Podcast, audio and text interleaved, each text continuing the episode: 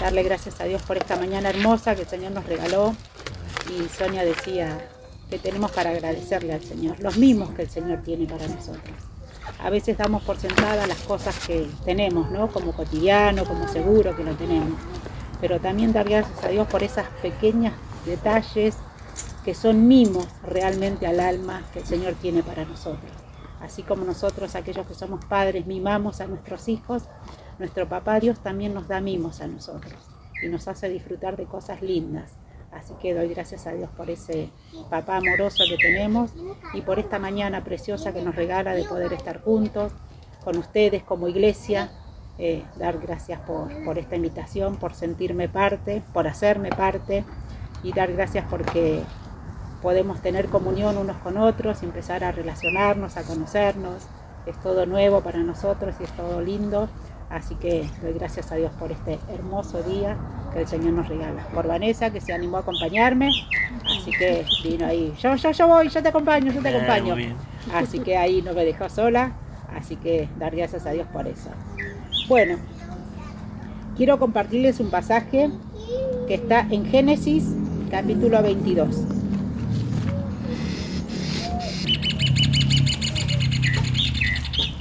Creo que aquello que hemos leído, que conocemos la palabra, pasaje muy conocido de Abraham, que lo llamamos el padre de la fe, ¿no? Abraham, amigo de Dios. Abraham, ¿no? Que Dios le dijo, vete de tu tierra y de tu parentela. ¿Y a dónde? No sé, vos empezás a caminar, le dijo. Y empezó ahí Abraham y se fue, obediente. Y me gusta este pasaje de, de Abraham específicamente. Capítulo 22, vamos a leer, les leo. Dice, tiempo después Dios probó la fe de Abraham.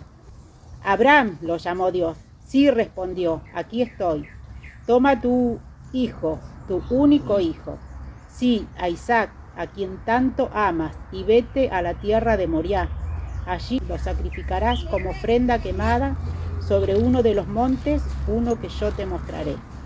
A la mañana siguiente, Abraham se levantó temprano, ensilló su burro y se llevó con él a dos de sus siervos, junto con su hijo Isaac. Después cortó leña para el fuego de la ofrenda y salió hacia el lugar que Dios le había indicado. Al tercer día de viaje, Abraham levantó la vista y vio el lugar a la distancia. Quédense aquí con el burro, dijo Abraham a los siervos. El muchacho y yo seguiremos un poco más adelante. Allí adoraremos y volveremos enseguida. Entonces Abraham puso la, la, leña para la ofrenda sobre los hombros de Isaac, mientras que él llevó el fuego y el cuchillo. Mientras caminaban juntos, Isaac se dio vuelta y dijo a Abraham, Padre, sí, hijo mío, contestó Abraham, tenemos el fuego y la leña, dijo el muchacho, pero ¿dónde está el cordero para la ofrenda quemada? Dios proveerá un cordero para la ofrenda quemada, hijo mío, contestó Abraham. Así que ambos siguieron caminando juntos. Cuando llegaron al lugar indicado por Dios, Abraham construyó un altar y colocó la leña encima. Luego ató a su hijo Isaac y lo puso sobre el altar, encima de la leña. Y Abraham tomó el cuchillo para matar a su hijo en sacrificio. En ese momento el ángel del Señor lo llamó desde el cielo Abraham, Abraham. Sí, respondió Abraham, aquí estoy. No pongas tu mano sobre el muchacho, dijo el ángel. No le hagas ningún daño, porque ahora sé que de verdad temes a Dios. No me has negado ni siquiera a tu hijo, tu único hijo. Entonces Abraham levantó los ojos y vio un carnero que estaba enredado por los cuernos en un matorral. Así que tomó el carnero y lo sacrificó como ofrenda quemada en lugar de su hijo. Abraham llamó a aquel lugar Yahvé Shireh, que significa el Señor proveerá. Así que hasta ahí. Me encanta este pasaje porque nos habla de la fe que tenía Abraham, ¿no? Y, y de cómo sabía que... Y me hace pensar esto, ¿no? Que Abraham dice que salió temprano y se llevó al hijo, pero no le avisó. Yo me hago toda la, la, la, película con este pasaje, ¿no? Digo, y no le avisó a la madre que se lo llevaba, porque yo supongo que la madre sí hubiera puesto el grito en el cielo. ¿Cómo vas a sacrificar a nuestro único hijo con lo que nos costó tener un hijo? y encima sacrificarlo. Entonces dice que se levantó de temprano, calladito, y lo llevó a Isaac. Le dijo, vamos. Isaac yo creo que ni él sabría que él iba preparado para eso, ¿no? Que él iba a hacer la ofrenda. Pero esto me habla de la fe, ¿no? De pensar de que Abraham salió allí preparado y me gusta esto de pensar en el cuchillo y el fuego. Dice que el cuchillo significa como determinación. Abraham dice que llevaba el cuchillo y el fuego. Isaac llevaba sobre sus hombros la leña. Pero Abraham dice que llevaba el cuchillo y el fuego. Que el cuchillo de, como que da determinación y el fuego pureza, ofrenda. Y me gusta pensar en esto, ¿no? Que Abraham dice que llevaba el fuego y el cuchillo. Isaac dice que llevaba la leña. Dice, y esto me hace pensar en la fe de Abraham, ¿no? Me hace pensar en la fe y la devoción que tenía Abraham por Dios, ¿no? Que Abraham, sabiendo que era su único hijo, no lo negó a su hijo, sino que él sabía que Dios iba a proveer, porque todo el tiempo le decía a Isaac. Y cuando Isaac se detiene, ya cuando deja a los siervos y suben ya directamente al monte para ser sacrificado, Isaac no veía el carnero, no veía la ofrenda. Y dijo, papá, ¿y el carnero y el, la ofrenda? Dios proveerá, hijo. Abraham seguía creyendo que Dios iba a proveer, que Dios no iba a permitir que él sacrificara a su hijo. Pero aún así Abraham estaba dispuesto a entregar a su hijo. Pero sin saber o sabiendo, yo creo en fe, de que Dios iba a proveer esa ofrenda. Y esto me hace pensar en nuestra fe, ¿no? De tener ese nivel de fe que tuvo Abraham. Somos personas de fe, por eso nos consideramos cristianos. Somos personas de fe. Pero cuando vienen los problemas, decía Sonia, que a veces los problemas y las pruebas vienen para qué? Para purificarnos, para hacernos tambalear, para hacernos replantear y para hacernos pensar que lo bueno y lo malo viene de Dios también como decía Job, ¿no? Que tomaré solamente lo bueno y lo malo no. Y lo bueno y lo malo viene de Dios. Y saberlo pasar, ¿no? Pero esto me hace pensar en tener ese nivel de fe que tuvo Abraham. Que a veces cuando las cosas vienen bien es fácil creerle a Dios. Pero cuando las papas queman, como decimos, pero cuando se viene la cosa difícil, y esto me hace también pensar en mi momento cuando yo lo preparé hace tiempo. Cuando mi hija se casó, yo soy viuda, tengo una única hija y mi hija se casó grande también, a los 40 años. Y vivíamos las dos juntas. Éramos muy unidas, estábamos muy juntas, muy pendientes una de la otra. Y mi hija se casó y yo justo había quedado a cargo de la iglesia. Fue todo un tiempo turbulento para mí, todo un tiempo difícil. Y yo sentía que mi hija se casaba, pero que mi hija me dejaba. Me sentía como abandonada. ¿Y ahora qué va a hacer de mí? ¿No? Y como que yo tenía mi mirada, mi, devoción puesta en mi hija. Y me hizo replantear toda mi fe, toda mi vida, de decir, ¿cuál es mi Dios? ¿Mi hija está haciendo, está ocupando el lugar de Dios? ¿Mi hija está ocupando ese lugar que solamente Dios lo quiere? ¿No? Que nuestros hijos vienen a la vida para ser prestados, para ser criados, amados, eh, enseñados, y después devolverlos a la vida, ¿no? Que no nos pertenecen, que es un trabajo de amor y de saber que ellos van a hacer su vida. Pero yo ya estaba tan adaptada a mi hija, 40 años, que yo mm. ya daba por sentado que no se iba a cansar, casar. Y de repente apareció alguien y me robó la hija, decía yo, ¿no? Que era cruel, ¿cómo te vas a ir y me vas a dejar? ¿Y yo qué voy a hacer? Y le hice un drama, pobre hija, y me hacía pensar en esto, en el amor que Abraham tenía en ese hijo, pero ese amor de desapego, ese amor de libertad, ese amor que da libertad, que es como Dios nos ama a nosotros. Dios nos ama con total libertad y nos da ese libre albedrío de pensar si queremos estar con Él. Pero también a veces nos hace pensar en la voluntad que tenemos a veces en amar a las personas, que a veces, y yo pensaba en este, ¿cuál es el Isaac de nuestra vida? Que adoramos, que idolatramos, que ocupa el lugar de Dios. ¿Cuál es ese Isaac que cada uno de nosotros tenemos? A veces puede ser el trabajo. Mi marido era muy abocado al trabajo. Él nunca descansaba, nunca paraba, siempre era trabajar, él no sabía lo que era vacaciones, no sabía lo que era tomarse franco. Yo digo, a veces se murió de un infarto por, por no parar. Se murió a los 47 años, muy joven. yo digo, con todo un proyecto de vida y con todo, muchas cosas por hacer. Y él no, no, no, se dormía a las 12 de la noche, se despertaba a las 3 de la mañana y se iba a trabajar y trabajaba y tenía dos trabajos y nunca paraba y nunca paraba. Y era como decir, tiene tanto sentido y él, yo digo, es como que él idolatraba el trabajo, que no nos falte nada y, proveer y mirar más allá y porque no hay que hacer esto para el futuro y hay que tener varias cosas para acá. Y para... Está bien, a nosotros nos dejó toda la vida ordenada y toda la vida organizada. Pero yo daría todo lo que tengo porque él estuviera. Pero bueno, también yo creo que también así Dios lo quiso, ¿no? Pero morirse a los 47 años, yo digo, es un pecado porque toda una vida por delante y con todos nuestros proyectos por delante como familia. Pero digo, ¿cuál es nuestro Isaac en nuestra vida? La familia, los hijos, el trabajo, el auto, la casa, un buen estándar. ¿Cuál es nuestro Isaac que tenemos que sacrificar para poder sentir que Dios es lo primero en nuestra vida? Y pensaba en esto de que Dios proveerá. Dios es nuestro proveedor. Pero no solamente cuando hablamos de provisión, no solamente lo material, sino que Él es nuestro proveedor, fuente de toda salvación, fuente de toda gracia, fuente de todo perdón y fuente de todo amor. Y Él nos provee todo. Damos por sentado que lo material lo tenemos, pero Él también nos provee y nos asiste en los momentos difíciles.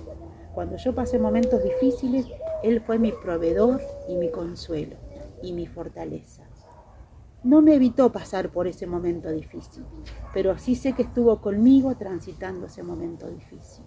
Y Él fue mi proveedor en ese momento. Y ahí tuve que sacrificar ese Isaac que yo tenía y decir, Señor, vos sos todo lo que necesito. Contigo tengo todo. Y ahí tuve que entender a quebrar mi voluntad para empezar a vivir en la voluntad de Dios. Muchas veces nos pasa eso, ¿no? pero poder entender la vida de Abraham, que a, Dios, a Abraham lo conocemos como padre de fe, amigo de Dios, ¿no? Qué lindos títulos, ¿no? Para que Dios diga, yo soy amiga de Doris, o Doris es mi amiga mejor, Doris es mi amiga. Qué fe que tiene Doris, pero esa fe que sea de Dios, ¿no? No por mérito mío, ¿no? Sino poder entender eso. Dice, a, Abraham le costó mucho poder entregar a su hijo. Y tal es así que ni siquiera se lo dijo a su madre, porque su madre no lo hubiera, no lo hubiera, gracias, su madre no lo hubiera podido entender como buena madre, ¿no? Ya que le había costado tanto tenerlo, ¿cómo encima que tengo el único hijo y me costó tanto entregarlo? No. Pero entender esto, dice, dice, será el Dios, dice Dios, será el Dios de nuestras necesidades pero no solamente de nuestras necesidades materiales, necesidades físicas, de nuestra necesidad espiritual. ¿Será ese Dios que sacia nuestra necesidad espiritual? Que cuando todos se van y nos quedamos solos, cuando se nos van los bastones, yo digo, mi hija era como mi bastón, yo me apoyaba en ella. Estaba mi marido, era mi marido. Se fue mi marido, estaba mi hija. Y pienso en esto, ¿no? A veces Dios nos llega a quitar todo, como le pasó a Job, le sacó todo, todo le sacó. Empezó por él, por, por su cuerpo, por la salud, los criados, la riqueza, los hijos, hasta que la mujer le dice, maldice a tu Dios y muérete. Pero aún así Job no dejaba de creer en Dios. Aún así Dios dijo, ¿cómo? ¿Solamente lo alabaré por lo bueno y no por lo malo? Y que ese sea nuestro lema, no pensar que Dios está en lo bueno y en lo malo y no deja de ser Dios y no deja de amarnos. Al contrario, yo creo que nos ama más cuando estamos en prueba, porque conoce nuestra debilidad. Yo en esos momentos de tristeza, de flaqueza, de, necesidad espiritual, pude entender mi debilidad y se la pude confesar a Dios. Y Dios aún así no dejó de amarme. Porque en 2 Corintios dice, ¿no? Que como es que dice en 2 Corintios? Lo sé de memoria, pero ahora me lo olvido. Que Dios se compadece de nuestras debilidades, ¿no? Que Él sabe que aún en nuestra debilidad, 2 Corintios creo que es 9, o 12, 12, 9. Cada vez Él me dijo, mi gracia es todo lo que necesitas. Mi poder actúa mejor en la debilidad. Así que ahora me alegra de jactarme de mis debilidades, para que el poder de Cristo pueda actuar a través de mí. Yo tuve que decir eso, me jacto de mi debilidad, de saber que fui débil, que fui humana, que me apegué a mi hija, que a mi hija la usé de Dios, pero me jacté de eso para reconocer que necesito que el poder de Dios actúe en mi vida. Y a veces no queremos despegarnos de nuestra humanidad, porque a veces a nuestra humanidad la usamos, a veces a nuestro antojo, según nuestra conveniencia. Ay, pero Dios sabe que yo soy así. Ay, pero Dios sabe. Y me pongo como pobrecita delante de Dios. Y no soy ninguna pobrecita, soy una hija de Dios.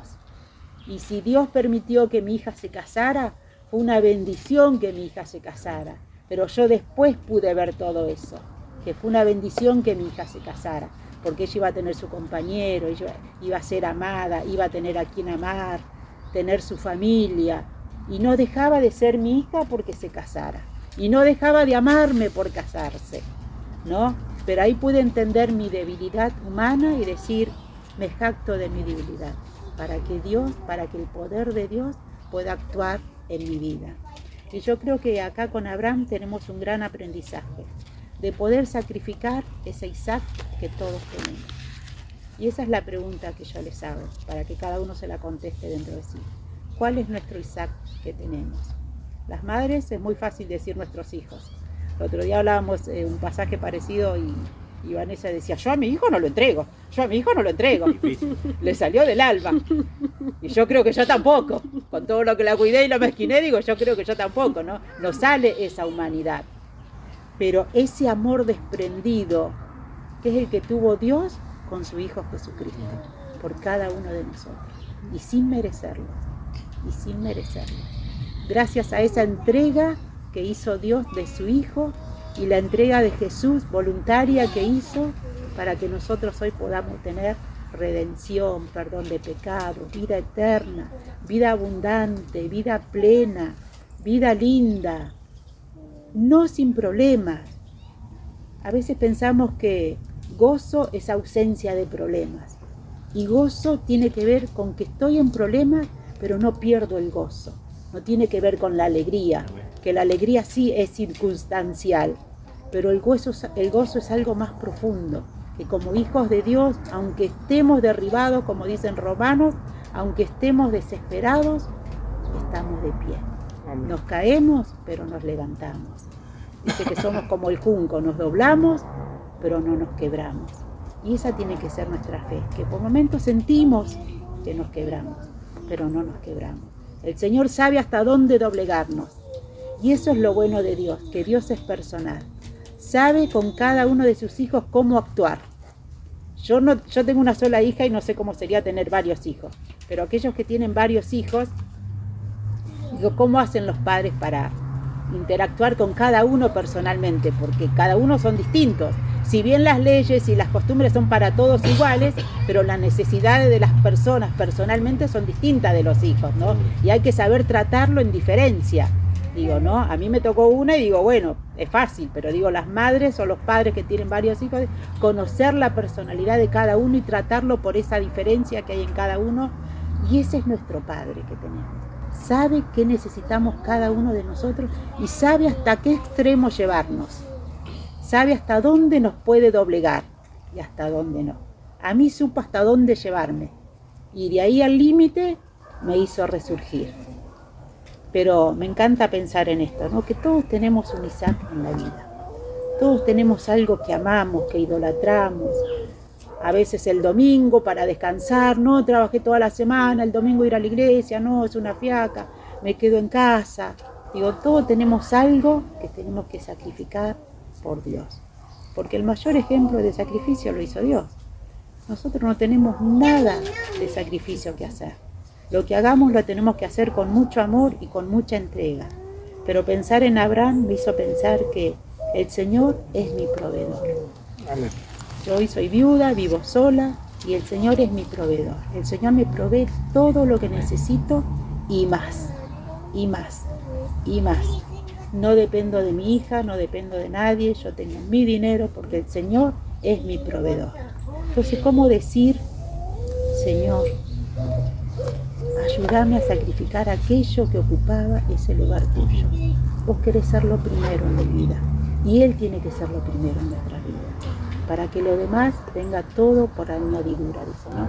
Que busquemos el reino de Dios y su justicia. Y lo demás vendrá añadido. Y cuando dice lo demás, hagamos la lista de todo lo que queremos. Yo el domingo pasado hablaba de Habacuc, ¿no? Del profeta Habacuc que habla de eso, ¿no? De la visión, de escribir en tablet. Yo soy mucho de escribir, a mí me gusta todo escribir. Hago la lista del almacén, los deseos, los sueños, los pedidos de oración, yo todo lo escribo. Yo tengo cuadernos por todos lados, todo lo escribo. Uno por la falta de memoria y otro porque me gusta escribir, todo lo escribo. Y después con el tiempo voy a ver las oraciones contestadas y voy tachando, y voy tachando. Y digo, qué lindo es tomarse ese hábito de escribir y de ver lo que Dios hace. Porque a veces con la memoria nos olvidamos de las oraciones contestadas, pero cuando lo veo escrito, nosotros tenemos un cuaderno en casa, que es cuando empezamos la construcción de nuestra casa. Eh, mi marido falleció y habíamos comprado los dos terrenos donde tenemos la casa. Y a la semana murió, entonces nos quedamos con el terreno sin poder construir. Y quedamos mi hija y yo con toda la casa por hacer. Y mi hija dice, bueno, vamos a hacer un cuaderno. Mi hija también es como yo eh, todo escribir. Vamos a hacer un cuaderno de escribir y ella empezó a escribir como un diario de la casa, el día que empezaron los albañiles, los materiales que teníamos que comprar, cuando íbamos a elegir la cerámica, elegimos la cerámica. Gracias, en ese tiempo, no es gracias a Dios, digo, no estaban los celulares tanto como ahora, si no digo tendríamos más fotos, todo, digo. Pero este, cuando compramos el juego de baño, cuando empezó el albañil a hacer los primeros cimientos, cuando empezó la parecita, cuando empezó, cuando techamos, cuando nos mudamos, digo, y tener todo eso escrito y todo eso ahí es como decir, empezar el sueño y ver cómo Dios nos proveyó. Y éramos dos mujeres que dijimos, nosotras vamos a poder hacer esto. No, la casa seguro que no, pero Dios va a proveer el albañil para que nos haga la casa. Y ahí Néstor, nuestro pastor, nos ayudó a conseguir el albañil, a comprar los materiales. Entonces digo, ¿cómo no pensar que tenemos un Dios que todo lo provee? Mi marido había fallecido, nosotros nos echaron del sembrador, nosotros vivimos 20 años en el sembrador, trabajamos 20 años con mi marido. Nos despiden del sembrador, ese tiempo fue el 2006, estaba todavía la indemnización doble, una y media. Le pagan la plata a mi marido mi marido la pone, la pone a plazo fijo porque todavía no sabíamos. Mi marido era de la idea de comprar una casa hecha.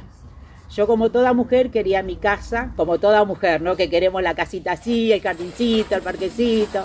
Mi marido decía, no, compramos algo hecho, así nos evitamos de construir, él era más práctico. Bueno, él pone la plata a, nombre, a plazo fijo a nombre de él.